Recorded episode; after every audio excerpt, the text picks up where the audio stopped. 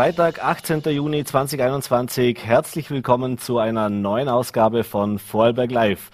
Heute freue ich mich auf drei Gäste bei mir im Studio. Zum einen auf Karl-Heinz Kopf, den Generalsekretär der Wirtschaftskammer. Dann werden wir nach Wien schalten. Die Stefanie Crisper, ihres Zeichens NEOS, Nationalratsabgeordnete, äh, werden wir dann später in der Sendung begrüßen können. Und zu Beginn freue ich mich jetzt sehr, Eva Hammerer, Landtagsabgeordnete der Grünen und wie wir seit heute in der Früh wissen, eine designierte Kandidatin für die Nachfolge des Landesparteiobmanns Johannes Rauch. Schönen guten Abend und danke für den Besuch im Studio. Hallo, vielen Dank für die Einladung.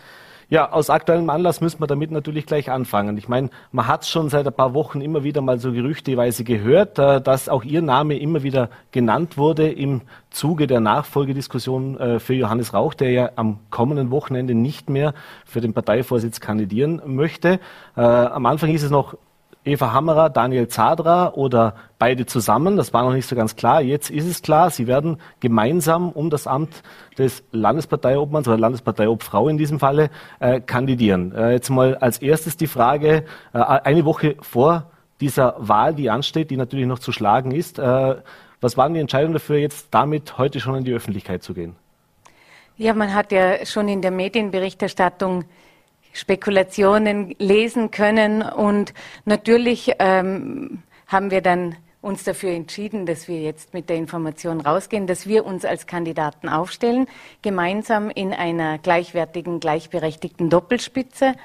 Ja, und eine Woche vorher, glaube ich, Perfektes ist nicht Teil. zu früh, nicht zu, nicht zu spät. Jetzt haben wir ja mit Partei-Doppelspitzen in Österreich jetzt nicht so wahnsinnig gute Erfahrungen gemacht, gerade in jüngster Zeit. Äh, man hat es gerade bei der FPÖ gesehen, das hat nicht so ganz funktioniert. Da gibt es natürlich immer die Frage, wer ist da der stärkere Part, wie kann man sich einigen, wohin geht es dann auch von der Ausrichtung her. Warum sind es die Grünen in Vorarlberg der Überzeugung, dass ein Zweiergespann an der Spitze vorne die bessere Wahl ist äh, und auch vor allem die richtige Wahl ist?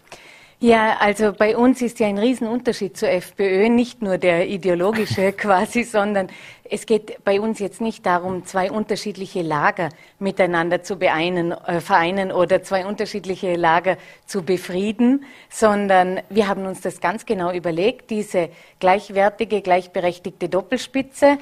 Ähm, es wird viel gesprochen über Gleichberechtigung, über die Aufteilung von Arbeit und auch von Verantwortung oder man kann auch sagen von Macht. Und ähm, die Gesellschaft ist da schon, geht da schon einen gewissen Weg, aber in Führungspositionen ist es bis dato noch relativ dürftig abgebildet, vor allem auch in der Politik. Und wir sind eine sehr innovative Partei und mutig und gehen da diesen neuen Weg. Ähm, ja, und möchten als, als Vorbild da mit gutem Beispiel vorangehen. Mhm. Ähm, jetzt sind Sie noch gar nicht so lange bei den Grünen. Also 2015 hat Ihre politische Karriere eigentlich erst begonnen. Äh, da sind Sie bei den Grünen äh, praktisch aktiv geworden. Äh, dann zuerst in der Gemeindevertretung von Hart, dann ging es relativ schnell in den Landtag. Jetzt geht es schon um den, äh, Sie haben den Sitz als Landesparteiobfrau sozusagen. Äh, ist das erst ein weiterer Schritt auf der politischen Karriereleiter der Eva Hammerer? Das heißt, gibt es da auch schon Ideen, Ambitionen? Äh, beim Johannes Rauch war es ja so, da kam der Ruf aus Wien dann öfters mal. Er hat ihn immer abgelehnt. Wie wäre es denn bei Ihnen? Mit Wien? Ja. Also Ruf aus Wien habe ich noch keinen gehört. Wir waren jetzt sehr damit beschäftigt, diese, dieses Duo Landessprecher, Landessprecherin vorzubereiten. Und das hat eigentlich unsere ganze Aufmerksamkeit bekommen. Und ich habe daneben ja auch, wie Sie es gesagt haben, die Gemeindepolitik in Hart. Ich bin tief verwurzelt in der Gemeindepolitik und bin sehr gerne Landtagsabgeordnete. Und diese Aufgabe mit dem Daniel Zadra zusammen, die Sprecherin für so ein eine tolle Partei wie die Vorarlberger Grünen zu sein, das würde mir sehr gut gefallen. Das ist eine sehr schöne Aufgabe und ich denke dann nichts anderes mhm. Jetzt stehen natürlich die Wahlen noch mal an, das wollen wir jetzt nicht vorwegnehmen, aber dennoch mal die Diskussion, auch wenn die Wahlen im Land dann auch noch ein bisschen äh, hin sind, sofern das alles mit so abläuft, wie es dann auch der, äh, gedacht war, aber davon gehen wir jetzt mal aus. Äh, zum, zu einer Wahl tritt normalerweise logischerweise dann ein Spitzenkandidat an. Das ist erfahrungsgemäß natürlich oftmals der Sprecher der Landesparteiobmann eben die Person in der Partei, die eben auch im Schaufenster sozusagen steht, die auch bekannt ist. Äh, Gab es da auch im Vorfeld schon Diskussionen drüber, also wie man sich auch langfristig sowas überlegen kann, oder ist das was, das man jetzt momentan noch gar nicht äh, ja, auf dem Radar hat? Ja, das haben wir im Moment nicht auf dem Radar. Wir haben sehr viele gute Leute. Wir sind da in einer Luxussituation und das muss ja nicht unbedingt der Daniel Zadra oder ich sein. Es könnte ja auch eine dritte Person sein. Aber wie gesagt, das ist alles noch offen. Mhm. Bevor wir noch ein bisschen zu den Inhalten natürlich kommen wollen, äh, noch ein kurzer Blick nach Wien. Der Daniel Zadra war vor einigen Tagen auch bei uns im Studio. Natürlich konnte ich ihm die Frage auch nicht ersparen. Äh, er hat es sehr diplomatisch natürlich verpackt, aber jetzt die Frage auch an Sie als Grüne. Wenn Sie sich jetzt ansehen, was auf bundespolitischer Ebene auch in der Koalition passiert, da, da hört man immer wieder, gerade von der Basis, dass man natürlich auch mit viel Bauchweh in diese Koalition hineinsieht, auch die Entscheidungen, die da teilweise mitgetragen werden von der Grünen Bundespartei, dass das nicht ganz so einfach ist. Es wird dann immer darauf gesprochen, natürlich, wir können nur gestalten, wenn wir in der Koalition sind. Da muss man eben auch mal in den sauren Apfel beißen. Aber jetzt das grüne Herz kann ja bei ganz vielen Dingen da nicht unbedingt frohlocken, was da passiert. Was ist denn Ihre persönliche Einschätzung und wie sehen Sie auch diese Bundesregierung aktuell? Also mein grünes Herz frohlockt sehr weil diese äh, Bundesregierung, vor allem unsere Ministerinnen, haben extrem viel weitergebracht. Das Erneuerbaren-Ausbaugesetz, das 70.000 Arbeitsplätze bringt, 1, 2, 3 Klimaticket, die Heizkesseltauschförderung von bis zu 100 Prozent, die äh, Aufstockung der Gelder fürs Justizministerium und so weiter, oder für die Justiz, nicht fürs Ministerium und so weiter. Also da gibt es sehr, sehr viele, sehr wichtige Sachen und da bin ich sehr stolz auf unsere grüne Regierung. Regierungsbeteiligung. Und eigentlich möchte ich mich nicht die ganze Zeit für den Koalitionspartner im Bund da entschuldigen müssen. Das müssen die wissen, wie sie, wie sie da ihre Angelegenheiten regeln und rechtfertigen. Wir Grüne sind sowohl in Vorarlberg sowieso, aber auch im Bund ein sehr stabiler Faktor. Auf, auf die Leute kann man sich verlassen. Die machen eine sehr gute Arbeit und ich habe da nicht eine große Mühe damit. Mhm. Aber jetzt muss ich trotzdem auf zwei Punkte eingehen. Das eine ist der Ibiza-Untersuchungsausschuss. Da ist ja auch Ihre Parteikollegin, die Vorarlbergerin Nina Tomaselli, federführend dabei gewesen. Äh, und da war natürlich äh, großer Unmut auch da, dass man jetzt diesen äh, Untersuchungsausschuss nicht verlängert. Denn eigentlich, wenn es nach den Grünen gegangen wäre, hätte man dem nicht zugestimmt. Aus Koalitionstreue hat man dann eben doch für das Ende des Untersuchungsausschusses gestimmt. Also das ist jetzt mal ein Punkt. Und der zweite Punkt, habe ich jetzt gesehen, wurde gestern, vorgestern im Nationalrat auch beschlossen. Das ist das Thema der Vollspaltenbödenverbote bei der Schweinezucht, beziehungsweise auch die Kastration, das Kastrationsverbot. Und wenn man sich das Abstimmungsverhalten auch da angesehen hat, das war eben die Koalition ÖVP-Grüne, die dagegen gestimmt haben äh, die Opposition, auch Parteien, von denen man jetzt den Tierschutz vielleicht nicht an erster Stelle erwarten würde, dafür gestimmt haben. Das muss doch bis zu einem gewissen Punkt auch ärgern oder, oder zumindest äh, ja, in der Diskussion vielleicht auch mit den grünen äh, Wählern oder mit denen Sie eben jeden Tag auch zu tun haben, äh, Erklärungsbedarf hervorrufen. Ja, also jetzt zum Ibiza-Untersuchungsausschuss als erstes. Der Ibiza-Untersuchungsausschuss ist schon einmal verlängert worden und für die äh, zweite Verlängerung hätte es eine Mehrheit im Parlament gebraucht. Und da, die war die ÖVP nicht bereit, dem zuzustimmen. Die Opposition, der, der Untersuchungsausschuss ist ein Oppositionsinstrument. Und das ist auch gut so, weil hier soll nicht die Mehrheit der Minderheit was aufdrücken. Und die Opposition kann jederzeit einen neuen einrichten. Und ja, ich lasse das nicht ganz gelten, ja, und dann geht jetzt die ganze Arbeit verloren. Das stimmt nicht. Wir, das Wissen, das wir jetzt haben, wird ja nicht gelöscht in unseren Köpfen und, und was da alles herausgekommen ist. Also, äh, ja. Und da kann ich ganz gut das Thema leben. Tierschutz, natürlich ein großes Thema bei den Grünen. Da, da frage ich mich jetzt als mhm. politischer Beobachter, wie kann es denn sein, dass man da dagegen stimmt, beziehungsweise wie kann man das dann auch rechtfertigen vor der Basis? Ganz schwierig. Also die Vollspaltenböden sind, sind eine Katastrophe und das ist ganz schwierig zu rechtfertigen. Mhm. Dann kommen wir doch zu Ihrer politischen Ausrichtung, auch mit dann vielleicht ein bisschen auf das, was Sie dann natürlich auch in Führungsfunktion, so, de, so, so, Sie denn gewählt werden, auch umsetzen wollen. Sie haben jetzt da neben dem Klimaschutz natürlich ein wichtiges Thema für die Grünen, ist Ihr großes Steckpferd oder Ihr großes Thema eben auch die Bildung, die Kinder- und Jugendarbeit gewesen. Ähm, was sind denn so für die nächsten, sage ich jetzt mal, fünf, vier, fünf Jahre bis zu den nächsten Wahlen auch, jetzt mal, wenn man diesen mittelfristigen Horizont uns betrachtet, was wären denn auch so die Schwerpunkte, die Sie gerne einbringen würden, um die Grüne Partei Vorarlbergs in eine gewisse Richtung zu lenken, beziehungsweise wo man sich darauf verstärkt auch dafür einsetzen sollte? Also Im Bildungsbereich äh, muss ich ein bisschen ausholen, weil der Bildungsbereich ist, schlagt so viele Fliegen mit einer Klappe. Das ist Wirtschaftsförderung, das ist Gesundheitsförderung, das ist Arbeitsförderung und, und äh, Armutsprävention. Und deshalb kommt dem Bildungsbereich eine riesengroße Rolle hierzu.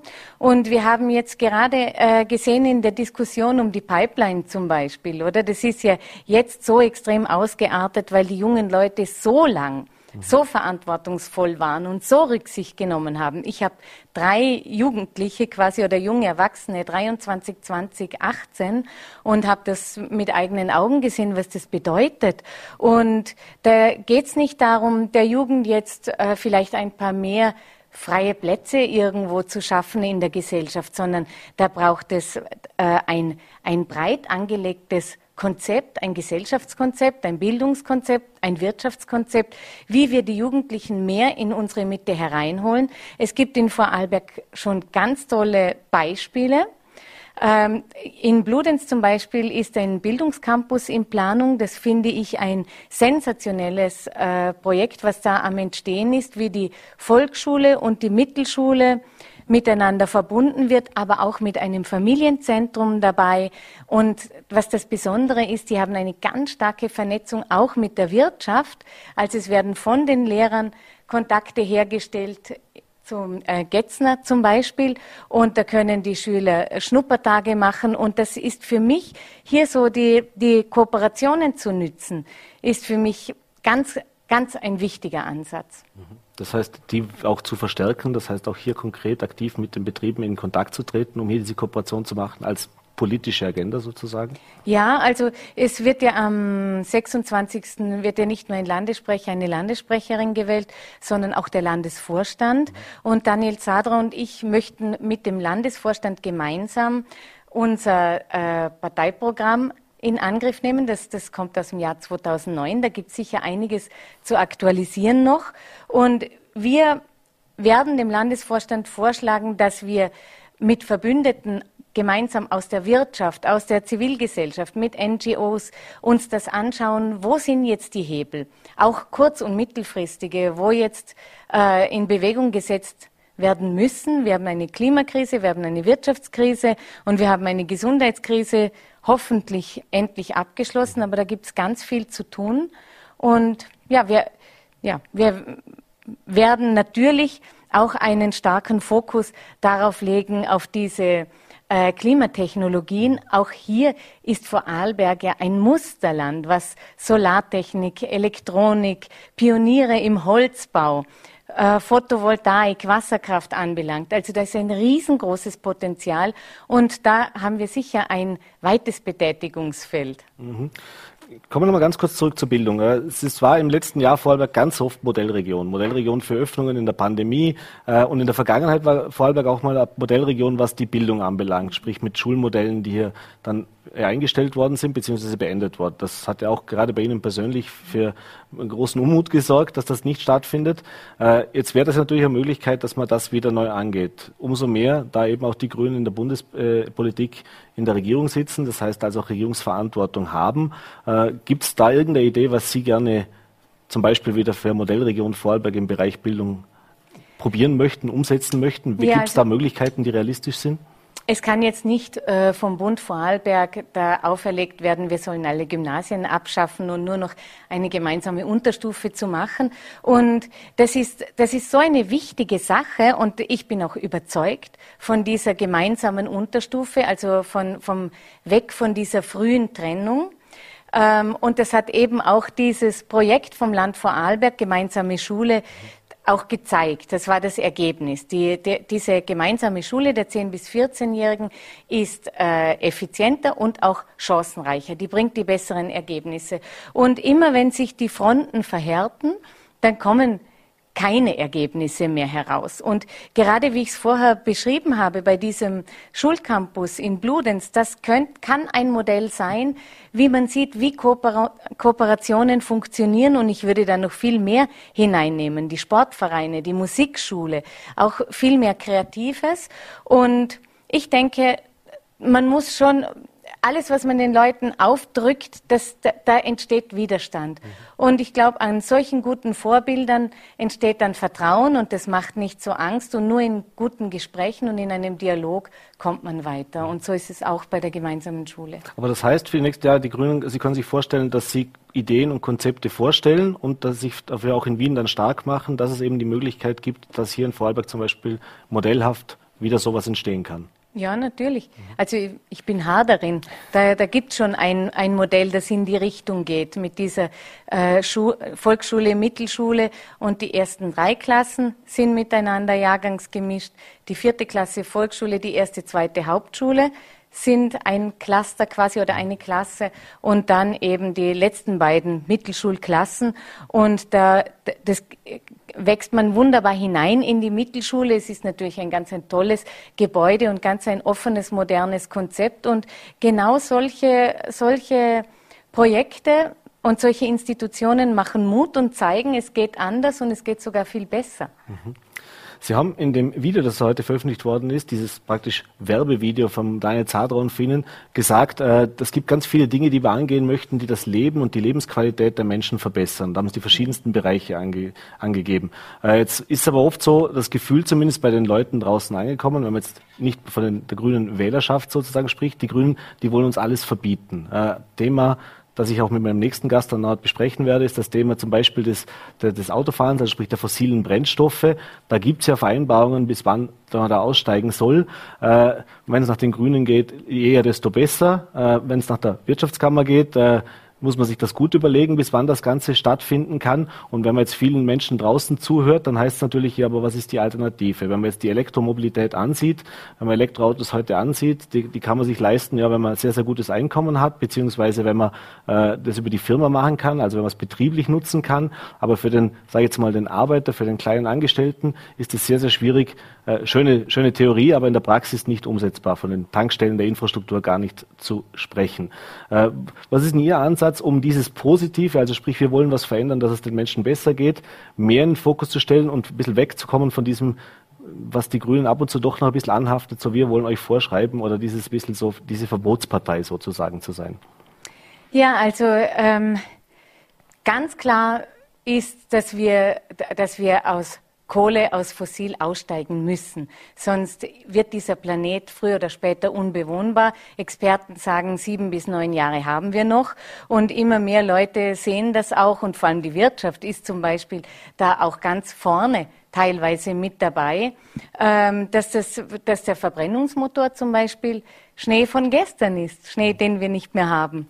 Und ähm, beim Autofahren ist es so eine Sache. Das Autofahren ist angenehm, wenn ich schnell wohin muss, wenn ich nur einsteigen kann und dann äh, kerzengerade irgendwo hinfahren kann. Aber sobald ich in einem Ortszentrum sitze, zum Beispiel, wo die Autos an mir vorbeirauschen und ich mein eigenes oder das Wort meines Gesprächspartners nicht mehr verstehe und stinkt und ich eigentlich überhaupt keine Lust habe, da zu spazieren zum Beispiel und mir die Geschäfte anzuschauen, dann ist das Auto auf einmal gar nicht mehr so toll. Und gerade was die Elektromobilität anbelangt, da geht es jetzt nicht darum, jedes Auto durch ein Elektroauto zu, zu ersetzen, das, ist, das wäre eine Strategie, die nicht aufgeht natürlich. Das Elektroauto, aber der Verbrennungsmotor ist Geschichte, das mhm. sagen auch Automo sagt die Automobilindustrie. Das Elektroauto soll eine Übergangslösung sein und parallel dazu Bahn, Bus, Fahrrad, Radwege, Fußwege und das Auto soll die Ausnahme werden. Carsharing mhm. funktioniert auch wunderbar in Hart zum Beispiel. Wir müssen mutig sein und neue Wege gehen, aber schlussendlich in einem Ortszentrum, wo man spazieren gehen kann, wo man sitzen kann, einen Kaffee trinken, wo es schön ist, wo in einer Gemeinde, wo schöne Rad- und Spazierwege durchführen.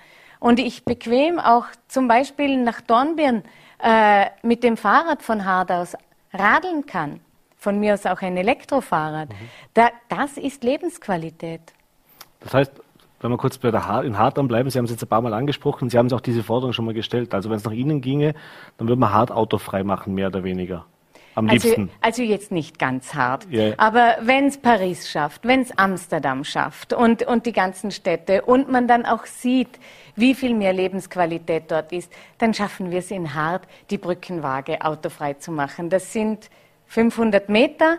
Und wenn sich die Geschäfte und die Cafés dort ausbreiten können und sich die Haderinnen und Hader dort wohlfühlen, spätestens dann wird man merken, okay, das haben die Grünen, oder Maria-Hilfer-Straße, mhm. bestes Beispiel.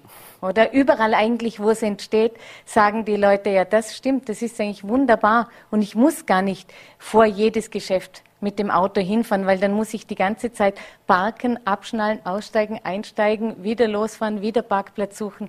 Das ist doch nicht angenehm. Mhm. Das ist nicht mehr zeitgemäß. Wir müssen schon zum Ende kommen, wir sind schon am Ende der Zeit, aber eine Frage habe ich noch, nämlich das Thema äh, des der, der Wirtschaftsstandort Vorarlberg ist ein wichtiges Thema und auch das ist ein Thema, wo sich die Grünen nicht immer so ganz einig sind, gerade mit den Vertretern der Wirtschaft. Da, da geht es um Widmungen, da geht es um Bauflächen, damit man eben auch Ansiedlungen ermöglicht, damit das Ganze gemacht wird. Haben wir in den letzten Jahren immer viele Diskussionen drum, wenn es um das geht. Äh, auch vielleicht, aber wirklich kurz, wir wollen jetzt natürlich ins Parteiprogramm äh, ausarbeiten oder, oder, oder gemeinsam jetzt im Detail erörtern, aber ganz kurz jetzt vielleicht nochmal gesagt, was muss man sich denn erwarten, auch unter vielleicht Ihrer Ägide dann gemeinsam mit dem Daniel Zadra, was das Thema Wirtschaftsstandort und Stärkung des mhm. Wirtschaftsstandorts angeht, also wie das funktionieren kann. Ja, ich habe es ich vorher schon angesprochen. Also dieses Raus aus Öl und Gas, das macht einen, einen riesengroßen Wirtschaftsraum auf. Also es ist wirklich ähm, diese ökologische Neuausrichtung, dass die nicht gut für die Wirtschaft sein soll. Das ist wirklich ein, ein trauriger Trugschluss. Und ich habe es vorher eben schon gesagt, wir haben hier äh, Doma Solar zum Beispiel äh, und, und wir sind Holzbaupioniere. Wir haben Bachsteinelektronik. Wir, äh, wir sind Wasserkraft, Photovoltaik führend. Ich will jetzt da gar nicht alle aufzählen.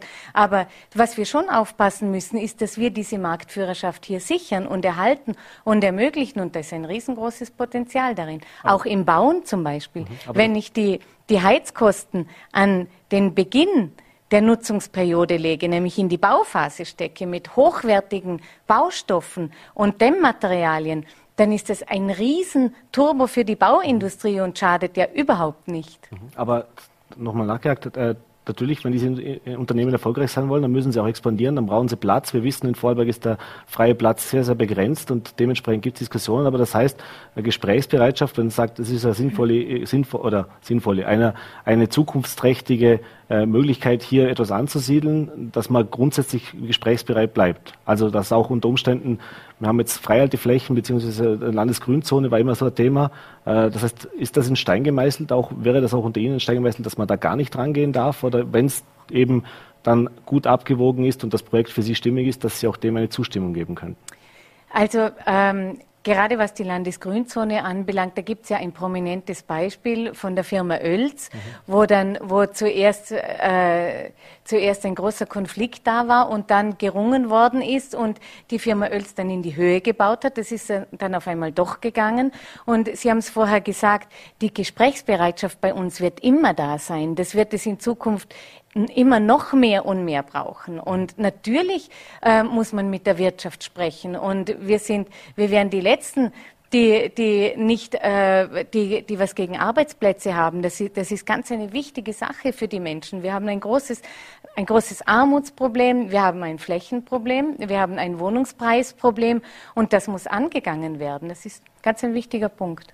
Ich sehe viele Projekte, viele Ideen. Wir sind schon sehr gespannt. Äh, was dann nächste Woche bei der Landesversammlung auch rauskommt und was dann vor allem auch dann im neuen, neu auszuarbeitenden Programm der Grünen steht. Frau Hammer, ich bedanke mich für den Besuch im Studio, wünsche alles Gute, schönen Abend noch. Ebenfalls, vielen Dank.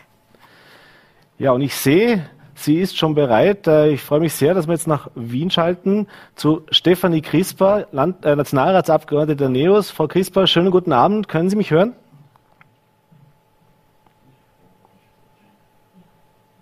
Glaube nicht. Sieht so aus, als hätten wir da noch ein kleines Leitungsproblem. Ja. Ja gut, dann werden wir das weiter probieren und ich würde sagen, wir sind ja flexibel, dann machen wir gleich weiter mit unserem nächsten Gast. Äh, schau gerade rüber zu ihm, jawohl. Der Karl-Heinz Kopf, äh, Generalsekretär der Wirtschaftskammer Österreich. Herr Kopf, dann darf ich Sie zu mir bitten und die Technik versucht derweil die Leitung, den Knoten nach Wien wieder aufzubekommen. Kopf, schönen guten Abend, herzlichen Willkommen im Studio. Kopf, Sie haben es gerade gehört. Äh, es gibt potenziell Nachfolger für Johannes Rauch bei den Grünen im Land. Ein äh, paar Dinge, die jetzt hier schon gehört wurden, da müssen, müssen bei Ihnen ja ja, ein bisschen auch für, für positive Grundstimmung gesorgt haben. Also ich habe jetzt gehört, äh, daraus genommen, bei Wirtschaftsstandorten, bei der Ansiedlung von Wirtschaftsstandorten ist man gesprächsbereit. Da ist ein Thema, das natürlich gerade die Wirtschaftskammer auch immer daran interessiert ist und was ja in Vorarlberg gerade nicht immer so ganz einfach war. Fangen wir doch mal vielleicht mit dem kurzen Einschätzung an, was, ist, was wir jetzt gerade gehört haben. Äh, wie zuversichtlich sind Sie und optimistisch sind Sie denn, dass äh, in den nächsten Jahren sowas in Vorarlberg weiterhin möglich ist. Wir wissen, es ist ein Platzproblem. Wir wissen, es ist eben dieses Thema mit der Landesgrünzone. Äh, Gesprächsbereitschaft gibt es, aber wir wissen auch, wie die Probleme dann sind, wenn konkrete Projekte auftauchen. Naja, es ist immer eine, eine Riesenherausforderung, wenn man mehrere Ziele, mehrere Interessen unter einen Hut bringen muss. Aber das ist halt einmal die Aufgabe der Politik. Äh, aber es ist auch legitim, unterschiedliche Interessen zu haben. Äh, ich gehe mal davon aus, dass den meisten, auch in der Wirtschaft und, und den Unternehmerinnen und Unternehmern, äh, eine intakte Natur äh, und ein intakter Lebensraum wichtig sind, weil letzten Endes leben wir alle hier.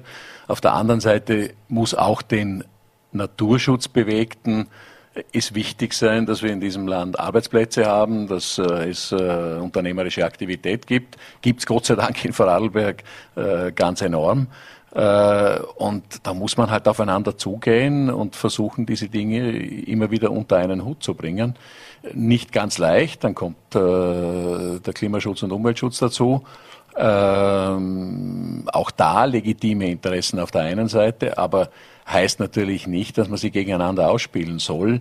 Und ich denke, die lange, also die, die Regierungserfahrung, die die Grünen natürlich jetzt in Vorarlberg auch gesammelt haben, macht natürlich auch äh, von einer Oppositionspartei kommend äh, und viele Dinge dann von innen sehen und auch mitentscheiden müssen äh, und dann eben genau diese Abwägungen vornehmen müssen, macht dann halt oder bringt einem dann einfach zum Pragmatismus auch. Ja.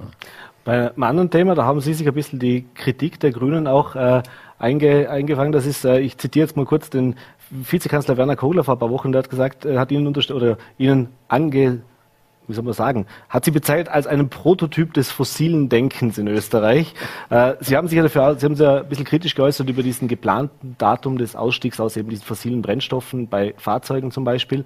Äh, wir haben jetzt gehört, gerade aktuell, dass jetzt immer mehr Automobilhersteller sogar noch früher äh, planen, keine Verbrennungsmotoren mehr herzustellen. Im Nachhinein betrachtet, haben Sie diese Aussage schon bereut oder würden Sie sie heute wieder so fällen? Nein, äh, ich stehe dazu. Äh, das war bezogen auf eine ganz konkrete Formulierung und einen kleinen äh, Passus im, im Entwurf des äh, neuen Klimaschutzgesetzes. Äh, war auch niemand persönlich gemeint damit. Äh, aber das ist nicht meine Vorstellung von CO2-Bepreisung, indem ich punktuell in einem Gesetz festschreibe, wenn das oder das nicht passiert, dann kommt in fünf Jahren eine Erhöhung des Benzinpreises um, um oder der, der Mineralölsteuer um X. Äh, wir sind in der Wirtschaft sehr dafür, dass man marktwirtschaftliche Instrumente einsetzt, um die Menschen dazu zu bringen, umzusteigen, sowohl den einzelnen Konsumenten wie auch die Unternehmerinnen und Unternehmer aber man muss es ihnen ermöglichen. Und äh, marktwirtschaftliche Instrumente sind das Beste. Das heißt, ideal wäre ein weltweiter CO2-Preis, äh, weil dann wird erst sichtbar, dass oder würden ja unsere Anstrengungen in Österreich, die ja enorm sind, äh, CO2 zu vermeiden, würden ja geradezu belohnt werden. Wenn wir das nicht tun oder wenn wir einseitig zu stark in Österreich äh, hier vorpreschen und andere tun es nicht, mhm dann würden wir ja die Wettbewerbsfähigkeit unserer Betriebe äh, schwächen und das kann äh, niemandes Ziel sein. Das heißt, man muss ein bisschen aufpassen und ich wehre mich vor allem gegen eines. Oder? Wir haben eine tolle äh, einen tollen Wirtschaftssektor in der Klimatechnologie in verschiedensten Bereichen. Äh, die Frau Hammerer hat ein paar davon vorher genannt. Äh, das kann man nur unterstreichen, auch hier in Vorarlberg. Aber man darf nicht übersehen, in Summe an unserer gesamten Wirtschaftsleistung äh, sind diese, äh, sind das ein paar Prozent im Augenblick. Allerdings davon 75 Prozent wieder Exportanteil, also ganz, ganz tolle Leistungen. Aber wir dürfen auf der anderen Seite nicht übersehen, dass es große Bereiche der Wirtschaft und auch des privaten Bereichs gibt, die diese Umstellung erst verkraften müssen. Also die ganze Verkehrswirtschaft, äh, die Industrie, zum Teil dort, wo, äh, ich meine, die sind jetzt im, im, im, im äh, Zertifikatshandel ja schon im internationalen. Aber allein wenn man sich halt anschaut, dass der, der Zertifikatspreis pro Tonne jetzt halt in der Zwischenzeit äh, bei 55 Euro liegt am Markt äh, und steigend ist, dann ist das für manche natürlich ein, ein, ein, eine Standortfrage in manchen Industrien. Und wir sagen nicht, das soll, dieser Umstieg soll nicht passieren. Es gibt Alternativen äh, und es werden noch viele Alternativen zu entwickeln sein.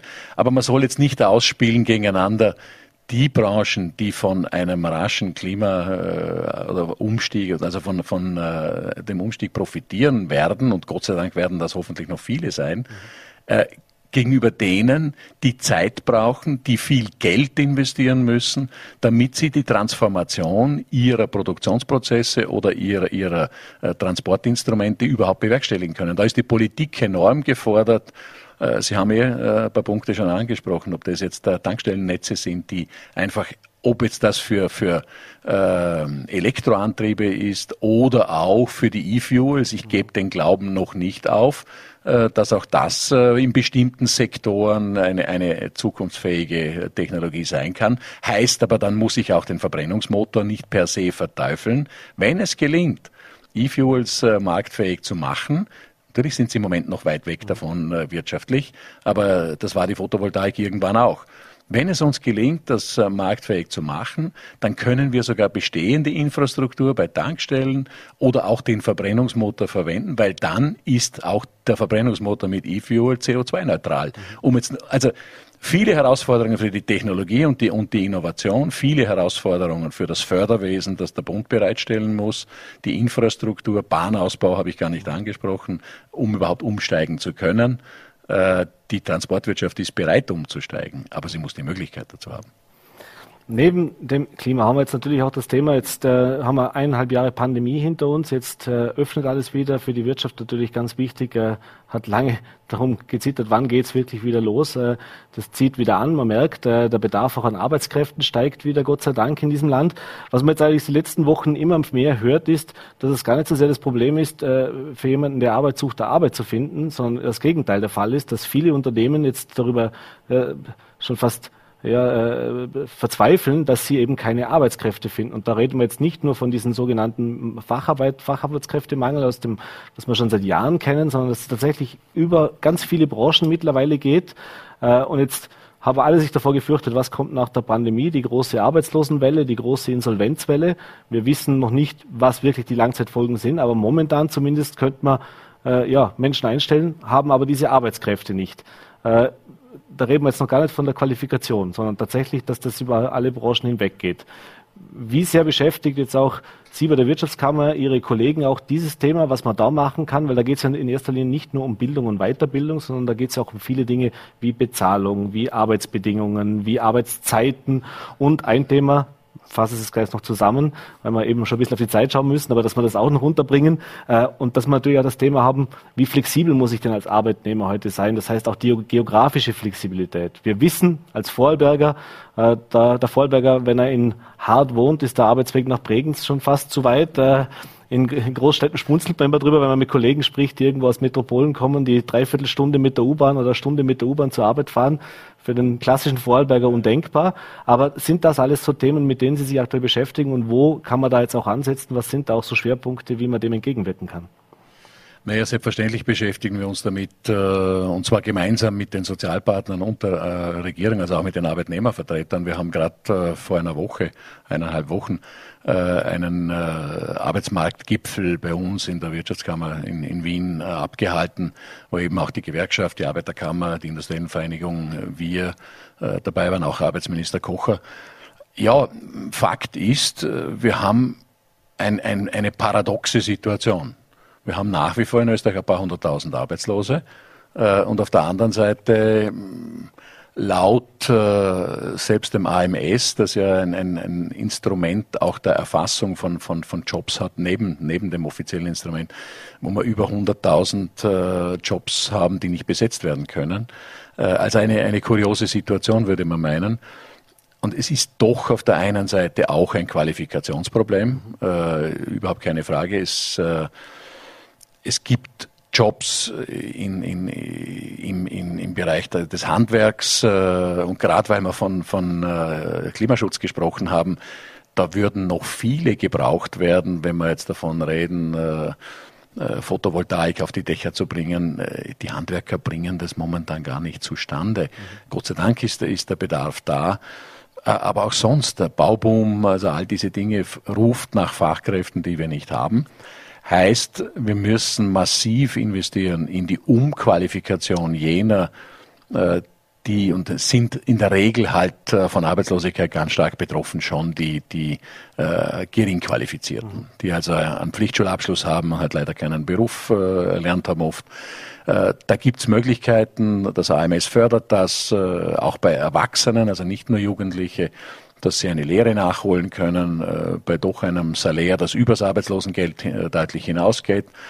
Äh, natürlich ist die Mobilität ein Thema und zwar rede ich jetzt nicht von Hart nach Bregenz, sondern da geht es natürlich dann auch um, um die Frage, äh, wir haben ein Ost-West-Gefälle, in, in, im Westen äh, eklatanten Arbeitskräftebedarf, äh, im Osten da oder dort, vor allem in Wien halt doch äh, Arbeitskräfte, die keinen Job finden die Bereitschaft zu fördern, es geht nicht bei jedem. Wenn ich Familie habe und so weiter mein Haus dort habe oder meine Wohnung, kann ich ja nicht einfach davonlaufen. Aber es gibt schon viele auch ungebundene, räumlich ungebundene Menschen, denen man das schmackhaft machen muss geht auch natürlich um Umzugskosten, geht um, um, um, um vielleicht auch höhere Wohnkosten und so weiter. Auch da kann das AMS helfen, also auch da sind wir dabei. Und, und noch einmal zurück zu den ähm, äh, Jobs im, im Klimabereich. Wir wollen jetzt eine, eine sogenannte Klimastiftung oder haben das schon vereinbart mit der Gewerkschaft, eine, eine Klimastiftung ähm, ins Leben rufen, die Menschen umschult in solche Bereiche äh, der Klimatechnik, in der Anwendung. Mhm. Und das Gleiche braucht man natürlich bei den Pflegeberufen. Also da ist ein Riesenbedarf da, und, äh, den wir nicht decken können.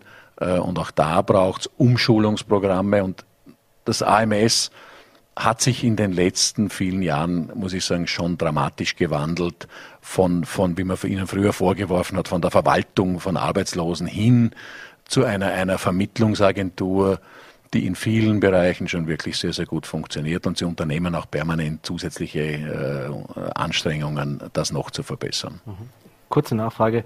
Jetzt ist das eine natürlich, wenn wir bei dieser Mobilität oder eben auch bei den Arbeitszeitmodellen oder eben bei dieser Arbeitsplatzgestaltung auch reden, natürlich Förderungen sind ein wichtiges Instrument. Äh, aber was macht man jetzt zum Beispiel auch im Gespräch mit den Unternehmen selber? Also müssen auch die Unternehmen vielleicht ein bisschen moderner noch werden, ein bisschen weiterdenken? Gibt es da Ideen oder auch Leuchtturmprojekte sozusagen, wo man sagt, ja, wir müssen tatsächlich auch von Unternehmerseite, also so gar nicht darauf verlassen, was macht das AMS, was macht der Staat hier mit mir, ja, ja, denn, ganz klar. denn was kann ich als Unternehmer selber tun, um das jetzt äh, zu fördern? Äh, also wenn ich mir zum Beispiel anschaue, was im, im Tourismus, vor allem im, im saisonalen Tourismus in den letzten 10, 15 Jahren an, an neuen Unterkünften beispielsweise gebaut worden ist, wo Hoteliers äh, ganze Häuser gebaut, äh, gekauft und adaptiert haben und wirklich äh, zeitgemäße Wohnverhältnisse geschaffen haben für ihre Mitarbeiter, die ja gerade als Saisonarbeiter natürlich nur eine bestimmte Zeit dorthin kommen in diesen Saisontourismusort und dann wieder nach Hause gehen. Die haben durch einen Anspruch auf, auf, eine entsprechende Unterkunft. Da ist viel geschehen. Also da muss man wirklich sagen, da haben viele Unternehmer viel Geld in die Hand genommen auch äh, unterstützt steuerlich, beziehungsweise auch jetzt bei der Investitionsprämie äh, mit Berücksichtigung äh, gefunden. Äh, das ist dann die, das interessante Zusammenspiel. Oder? Man muss Anreize setzen, nicht der Staat soll alles zahlen. Um Gottes Willen, gerade ich bin da weit weg äh, davon in meiner Grundauffassung. Aber der Staat sollte Anreize schaffen. Und steuerliche Anreize beispielsweise oder eben äh, solche Dinge wie, wie eine Investitionsprämie in diese Richtung, das könnten äh, die Dinge sein, die dann genau zu solchen Verbesserungen führen. Mhm. Wir sind leider schon am Ende der Zeit, aber eine Frage kann ich Ihnen nicht ersparen. Ich weiß, als Fußballbegeisterter und als äh, Fußballenthusiast natürlich vermutlich auch die EM verfolgt, auch das gestrige Spiel. Äh, gehen wir mal ein bisschen von der Wirtschaft noch weg. Ja, abschließend natürlich die Frage. Jetzt ein Spiel steht noch aus für die Österreicher. Ihre fußballprofunde Meinung. Wie haben Sie bis jetzt die österreichische Nationalmannschaft erlebt und wie hoch schätzen Sie auch die Chancen, dass es noch klappen kann mit diesem Einzug ins Achtelfinale? Ne, eigentlich haben wir ja eine, eine wirklich äh, tolle Mannschaft, wenn man sich die Spieler anschaut und wo die alle spielen, oder? In England, in Deutschland, in den höchsten Ligen und zwar wirklich als, äh, nicht, nicht auf der Ersatzbank, sondern äh, wirklich die meisten auch zum Spielen kommen. Äh, dann haben wir hohe Qualitäten in der Mannschaft. Im ersten Spiel nach ein paar Anfangsschwierigkeiten äh, haben sie es auch zeigen können. Gestern war, haben sie, sind sie einfach auf einen besseren Gegner getroffen und auf einen unglücklichen Spielverlauf. Äh, der, der Elfmeter einfach kurz für, äh, nach ein paar Minuten. Minuten ja.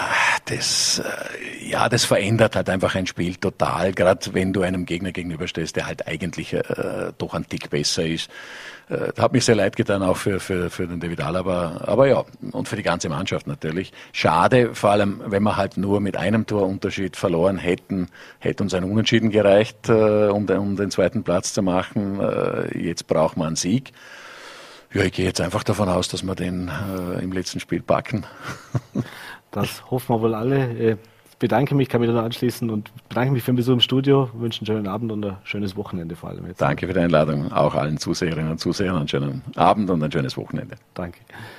So, und jetzt probieren wir es nochmal. Ich muss mich noch gleich korrigieren. Wir schalten nicht nach Wien, sondern nach Linz. Da hat die Leitung nicht so ganz funktioniert in Oberösterreich. Ich weiß nicht, wie es mit dem Breitbandausbau aussieht, aber jetzt freue ich mich sehr. Stefanie Kriesper, Nationalratsabgeordnete NEOS, herzlich willkommen im Studio und schönen guten Abend. Danke für die Einladung. Sehr gerne. Ja, Frau Crisper, ähm, Sie haben auf Ihrer Homepage stehen, ich bin nicht darauf aus, bei allen beliebt zu sein. Und wenn man so die letzten Wochen und Monate gefühlt hat, da gibt es äh, doch einige, die das sofort unterschreiben würden. Und äh, vor allem mit der ÖVP verstehen Sie sich momentan aktuell nicht ganz so gut. Äh, wie ist denn die aktuelle Stimmungslage und auch Diskussion zwischen den Parteien so, wenn man jetzt mal von diesem medialen Geplänkel absieht? Also sprechen die noch mit Ihnen oder sind Sie tatsächlich schon persona non grata?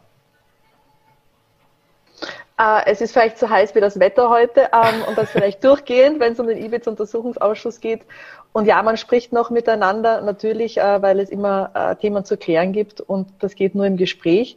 Aber ich bin natürlich die im Ausschuss mittlerweile, die am meisten von Seiten der ÖVP attackiert wird. Ich höre immer zu, aber finde selten valide Argumente, ähm, die mich zur Selbstreflexion zwingen, weil hier sehr oft einfach auch die Arbeit dadurch ähm, zermürbend gestaltet werden soll. Und das gelingt auch, insbesondere wenn dann im Ausschuss die ÖVP-Fraktion mit Geschäftsordnungsdebatten etc. den Fragefluss stört. Ähm, und das will ich auch nicht so hinnehmen oder gehe ich natürlich auch in eine Verteidigung, äh, weil es hier um Aufklärung geht und dass der Ausschuss effizient arbeiten kann. Mhm. Das ist immer die, ich glaube, das, das, das Ausschlag, das Zünglein an der Waage war ja schlussendlich dann auch die Anzeige, die Sie mit eingebracht haben gegen den Bundeskanzler.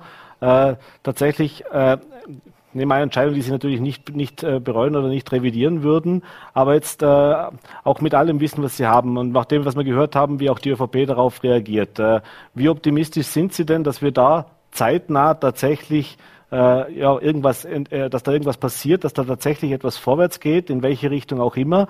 Oder man hat schon so das Gefühl, dass das kann sich jetzt doch noch sehr lange hinziehen, bis da was passiert. Und zwar nicht vielleicht, weil die Justiz langsam arbeitet, sondern weil es da natürlich zig Schauplätze sind. Man, man bekommt ja, verliert ja ab und zu schon einen Überblick, was da alles an Chats und Einvernahmen ja, und Gegendarstellungen da ist. Das verstehe ich. Äh, das ist auch teilweise der Sinn des Handelns der ÖVP, die ja Anzeigen immer als politisch motiviert hinstellt, aber selber auch sehr gerne anzeigt, wenn sie jemanden zermürben will, sei es Politiker oder sei es Staatsanwälte. Aber für mich ist seit dem BVT-Untersuchungsausschuss, in dem ich auch schon saß, klar, dass jede für uns ganz substanzreiche äh, Tatverdachtslage, dass hier Falschaussage vorliegt, äh, im Ausschuss durch eine Anzeige mal von der Staatsanwaltschaft geprüft werden sollte. Weil es nicht sein kann, dass Auskunftspersonen in einem parlamentarischen Untersuchungsausschuss, wo wir fürs Volk arbeiten, an Aufklärung, glaubt, dass es ein Kaffeestündchen ist, wo man plaudern kann und einfach nicht der Wahrheitspflicht hier äh, unterliegt. Und demnach ist es für mich aus Prinzip immer so, dass wenn ausreichend Verdacht da ist, äh, ich eine Sachverhaltsdarstellung einbringe. Und anscheinend sieht die Justiz äh, hier genug Substrat inhaltlicher Natur und nicht, weil eine Partei hier eine Sachverhaltsdarstellung eingebracht hat und ermittelt und hat Sebastian Kurz mittlerweile zum Beschuldigten gemacht. Und wir mischen uns hier gar nicht ein und kommentieren das überhaupt nicht, sondern warten einfach die Ermittlungen ab, im Gegensatz zu anderen Parteien, insbesondere der ÖVP. Mhm. Jetzt ist es ja gerade so äh, mit diesem Ibiza-Untersuchungsausschuss, dass der jetzt endet, beziehungsweise dass es eben nicht verlängert worden ist, wie das die Forderung der Opposition mhm. war. Jetzt weiß ich nicht, ob Sie es vorher mitbekommen haben. Mein, erst, mein erster Gast war die Eva Hammerer, die designierte oder möglich potenzielle neue Landessprecherin der Grünen in Vorarlberg und die hat mir die ähnliche Antwort gegeben, die ich von grünen Politikern eigentlich seit Wochen bekomme oder seit, einigen, äh, seit einiger Zeit schon bekomme, wenn es darum geht, nach der Frage, ja, warum verlängert man den Untersuchungsausschuss nicht, wenn man doch selber mhm. eigentlich dafür wäre. Und da kommt immer wieder das Argument, ja, das ist ja Minderheitenrecht, das kann die Opposition ja jederzeit machen, das ist ja auch gut so, dass die das machen können. Äh, Vielleicht können Sie unseren Zusehern jetzt mal erklären, was der Unterschied dazu ist. Also Sie können ja theoretisch einen ja. neuen Untersuchungsausschuss dann einbringen oder einen Antrag stellen, dass man den einbringt. Das, dem müsste ja auch genau. stattgegeben werden. Aber warum ist das nicht die richtige Lösung Ihrer Meinung nach und was macht den Unterschied aus, ob der bestehende jetzt nochmal verlängert wird? der übrigens schon mhm. lange sich nicht mehr um Ibiza dreht, das muss man ja auch dazu sagen. Also der Name wäre vielleicht ist mittlerweile fast ein bisschen zu klein gefasst. Also da geht es ja schon um viel, viel mehr. Aber was wäre da der konkrete Unterschied und warum ist das eigentlich jetzt Ihrer Meinung nach keine Option? Ich darf zuerst ausführen, dass Ibiza ist ja der landläufige Begriff nur, den man dem Ausschuss gab. Er heißt ja mutmaßliche Käuflichkeit der türkis-blauen Bundesregierung. Mhm. Äh, und demnach passt das eh noch immer sehr gut. Äh, wir konnten den Ausschuss als Minderheit, die den Ausschuss eingesetzt hat, SPÖ und NEOS, ihn zweimal verlängern. Und beim dritten Mal braucht man eine Mehrheit im Parlament und demnach bräuchten wir hier ähm, die Grünen zumindest auch.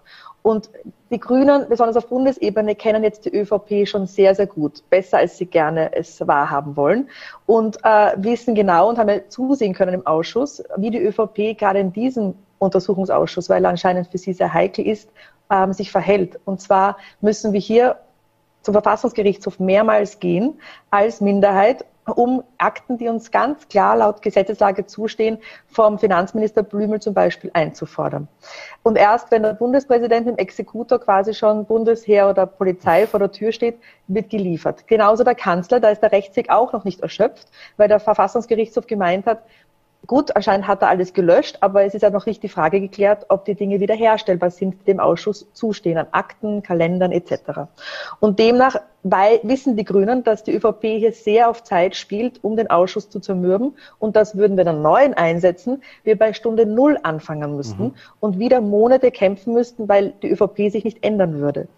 Und dementsprechend ist das Argument nicht valide und auch das andere von den Grünen, das zweite Argument, das ich auch schon zur Genüge kenne, ebenso nicht, nämlich dass wenn die ÖVP dagegen ist, den Ausschuss zu verlängern, es hier zu einem Koalitionsbruch käme und die ÖVP den, die Regierung aufkündigen würde. Das ist völlig Hanebüchen. Es steht im Regierungsprogramm nicht drinnen.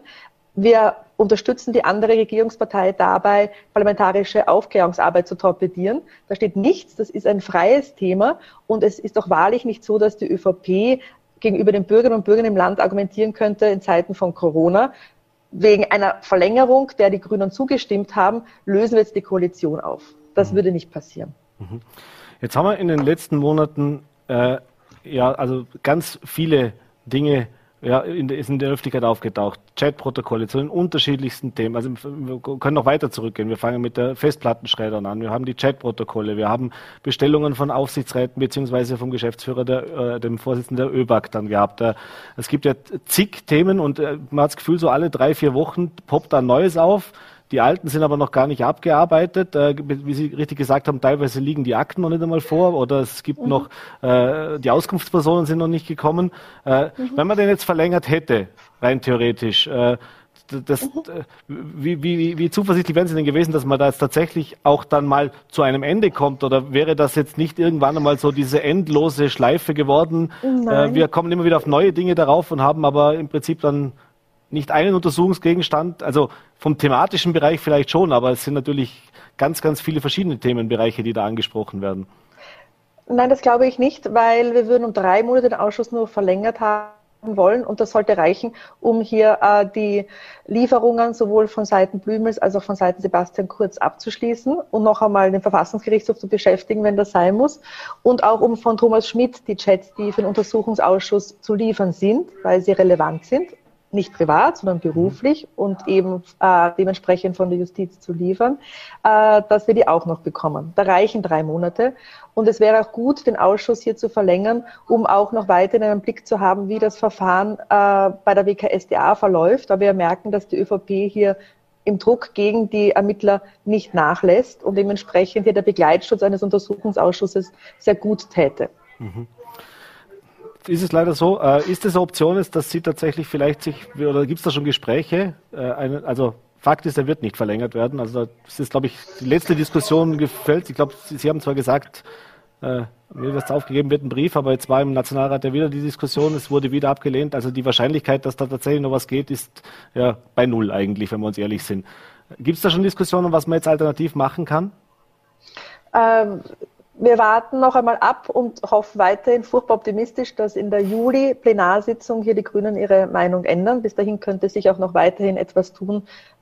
Es passiert ja, wie Sie sagen, fast jede Woche was, dass die Debatte äh, weiter aufrechterhält. Und ähm, wenn hier die Grünen wiederum nicht zustimmen, werden wir über den Sommer überlegen, was in Österreich die wichtigsten Fragestellungen sind und wo es einen Untersuchungsausschuss in welcher Form braucht. Aber wie Sie sagen, passiert mittlerweile wöchentlich und fast täglich etwas in diesem Themenkomplex und dementsprechend lebe und arbeite ich eigentlich auch nur mehr von Tag zu Tag und überlege mir, was aufgrund der Sachlage das Wichtigste im Land ist. Mhm. Kommen wir zum Abschluss vielleicht noch kurz zu einem anderen Thema, und zwar zu dem Thema äh, der Situation der Flüchtlinge auch auf Lesbos. Dieser Thema, das natürlich auch mhm. schon seit, seit Monaten, äh, ja, seit langer Zeit eigentlich europaweit die Medien füllt. Wir hatten hier in der Sendung vor knapp zehn Tagen äh, eine junge Dame, die als Hebamme auf die in diesem Lager aus Vorarlberg, die in diesem Lager auch tätig war, die hat uns da dramatische Bilder auch einmal mehr geschildert, äh, auch von intern, auch äh, ganz klare Meinung dazu geäußert, was diese Hilfsmaßnahmen, die Österreich gemacht hat, wert waren vor Ort in der Praxis. Äh, Sie sind ja auch eine Menschenrechtsexpertin, das heißt, Sie haben auch lange in diesem Bereich gearbeitet. Ähm, ja, jetzt, als, als neoliberale Partei ist man jetzt nicht in erster Linie äh, die Migrationspartei in Anführungszeichen, aber natürlich für Sie selber ein wichtiges Thema und auch für die Neos ein wichtiges Thema. Äh, wie realistisch auch in der Nationalratsarbeit ist, dass man das sich dort tatsächlich jetzt mal was ändert? Und wenn, wenn nicht, warum ist es tatsächlich in Europa nicht möglich, dass wir hier eine Lösung zusammenbekommen? Viele einfache Fragen auf einmal. Ähm, ich ähm, weise zurück, dass wir eine neoliberale Partei sind, sondern wir arbeiten evidenzbasiert und sind aber eine liberale Partei und da ist natürlich für uns ganz, ganz wichtig Rechtsstaat und Menschenrechte als Säulen der Demokratie. Und äh, insbesondere das Folterverbot sollte in Europa gelten. Und ich bin ja primär auch Anti-Folter-Expertin und wenn ich im Lager Karatepe mich bewege und mich umblicke und weiß, diese Menschen können die furchtbaren Zustände dort nur drei Stunden pro Woche verlassen, dann ist es für mich auf jeden Fall unmenschliche Behandlung. Das fällt unter das Folterverbot, mhm. äh, was ich dort gesehen habe. Es ist mittlerweile nicht mehr die Eishölle, sondern es ist die wirklich heiße Hölle. Ähm, es brennt runter, es gibt ganz, ganz wenig Bäume. Ähm, in den Zelten und Baracken ist es auch schon inakzeptabel heiß. Es gibt weiterhin Kinder äh, dort, andere vulnerable Personen, die sich jeden Tag ohne Perspektive die Frage stellen, was tue ich hier? Habe ich genug Wasser? Werde ich genug zu essen bekommen? Wenn es mir schlecht geht, äh, werde ich einen Arzt erhalten. Vielen geht es psychisch schlecht. Zwei Drittel der Suizidgefährdeten dort sind auch weiterhin Kinder. Das Kind, ähm, das jüngste, das versuchte Suizid zu, ähm, an sich zu verüben, war sechs Jahre alt. Und ähm, es sind wirklich unfassbare Zustände, die deswegen auch so absurd sind, äh, so beklemmend, weil ja seit äh, 2015 Milliarden Hilfe an die Griechen äh, an Geld geflossen ist aus Brüssel und die aber offensichtlich ganze Narrativ von auch van der Leyen, muss ich sagen, und unserem Innenminister und vielen anderen rechten äh, Ministern in Europa in die Sicherheit der Grenze gesteckt wird, in die Militarisierung der Grenze. Mhm. Und ja, die Grenzen gehören geschützt. Es muss klar sein, wer kommt. Es muss registriert werden. Aber es kann nicht sein, dass so wenig Geld dann bei den Betroffenen selbst ankommt, dass wir wirklich unmenschlichste Zustände hier haben. Ich würde nach einem Tag dort verzweifeln. Ich weiß nicht, wie diese Menschen das Wochen, Monate, manche Jahre schaffen, insbesondere Eltern mit Kindern. Und hier ist eine klare Absage mittlerweile eh schon öfters gekommen von Seiten der Bundesregierung wegen der ÖVP, dass wir hier kein einziges Kind nehmen, im Gegensatz zu Ländern, die auch schon viel geholfen haben. Mhm. Deutschland hat Kinder genommen und Familien, Frankreich, zwölf Länder insgesamt aus der Europäischen Union. Österreich ist eines der Länder, das sich dagegen stemmt. Ähm, als Gegen-Spin-off kann man sagen, wird ein bisschen mehr vor vor Ort. Also das, dieser Terminus gilt ja eigentlich nicht für europäischen Boden, sondern für mhm. ähm, Länder auf anderen Kontinenten, die, wo man helfen möchte, den armen Menschen. Aber in Griechenland hilft man aus schlechtem Gewissen oder um abzulenken durch Projekte, die nur zynisch waren in ihrer Ankündigung, nämlich in den Weihnachtsfeiertagen SOS Kinder Dorfprojekte dort zu starten, wo selbst SOS Kinderdorf gesagt hat, das ist so, als würde man ein Brandpflaster auf einem brennenden Körper kleben. Also mhm. völlig deplatziert. Ich habe den ähm, Lagerleiter dort gefragt, was mit den 100 ähm, Zelten von Nehammer passiert ist. Er hat gesagt, ja, 50 haben wir da drüben aufgestellt im Winter. Und ich so, was ist passiert? Äh, die hat es umgeweht. Mhm. Aha, also nutzlos, ja, nutzlos. Und die anderen 50 brauchen wir dann jetzt da drüben bald. Und Zelte sind aber nach Monaten völlig inakzeptabel. Das kann man Wochen machen nach einer humanitären Katastrophe, aber sicher nicht ein halbes Jahr danach. Und so lange besteht dieses Lager schon. Ähm, ich, wie Sie merken, könnte ich ewig reden, aber äh, was, was wir versuchen, ist, hier die Aufmerksamkeit weiter auf das Thema zu halten, auch das Thema Pushback, wo heute ähm, ein Bericht rauskam ähm, zu Bosnien und Kroatien auch mit Zehntausenden Dokumentationen von Pushbacks, die gibt es mhm. auch in Griechenland. Und wir müssen hier dagegen ankämpfen, dass auch die Menschen glauben, dass ähm, man mit dieser Unmenschlichkeit Sicherheit garantiert. In Wahrheit wird ein rechtsstaatliches, seriöses, schnelles Verfahren ähm, Sicherheit und Ordnung schaffen. Und das, was jetzt passiert, generiert viel, viel Leid und Chaos. Äh, und das werde ich jetzt nicht alles ausführen können, aber es gibt 100.000 mittlerweile anerkannte Flüchtlinge in Griechenland, wo der Migrationsminister, der ganz enge Kollege von Nehammer meint im griechischen Fernsehen, äh, ja, die Reise jetzt einfach weiter, gut so. Mhm. Äh, und Nehammer sagt dann, er ist mit ihnen guten Einverständnis, weil so sorgt man für Sicherheit. Nein, das ist ein Chaos, wenn 100.000 Menschen ohne Versorgung nicht anders können, als zu versuchen, nach Zentraleuropa weiterzureisen. Also das ist ein ganz, ganz unmenschliches und äh, sinnloser, chaotischer Weg, mit dem man Angstmache generieren kann, aber sicher mehr als Populismus äh, nicht erreicht. Und ich werde mich dafür weiter einsetzen, dass hier äh, ein Umschwung ähm, stattfindet und wir ne Menschen aufnehmen, äh, um dort wieder auch zu ermöglichen, eine effiziente, ähm, ein effizientes System aufzubauen, das in Zukunft denen Asyl gewährt, die es verdienen und die anderen schnell abschiebt um hier auch in den Ländern, wo keine Asylwerber sich auf den Weg machen, sondern Migranten abschreckend zu wirken. Aber Menschen, die Schutz verdienen, sollten ihn bekommen. Und der Status quo ist ein, wirklich eine Schande für Europa und äh, darf nicht so bleiben. Ein Schlusssatz, den wir jetzt einfach so stehen und auch wirken lassen. Frau Crisper, wir sind leider am Ende der Zeit. Ich bedanke mich, dass Sie sich die Zeit genommen haben. Äh, wünsche Ihnen einen schönen Abend, liebe Grüße nach Oberösterreich und äh, ja, schönes Wochenende vor allem mit ein paar sonnigen Stunden. Ich glaube, da Oberösterreich ist auch so warm wie hier in Vorarlberg. Ja, ja, großartig, viel zu warm.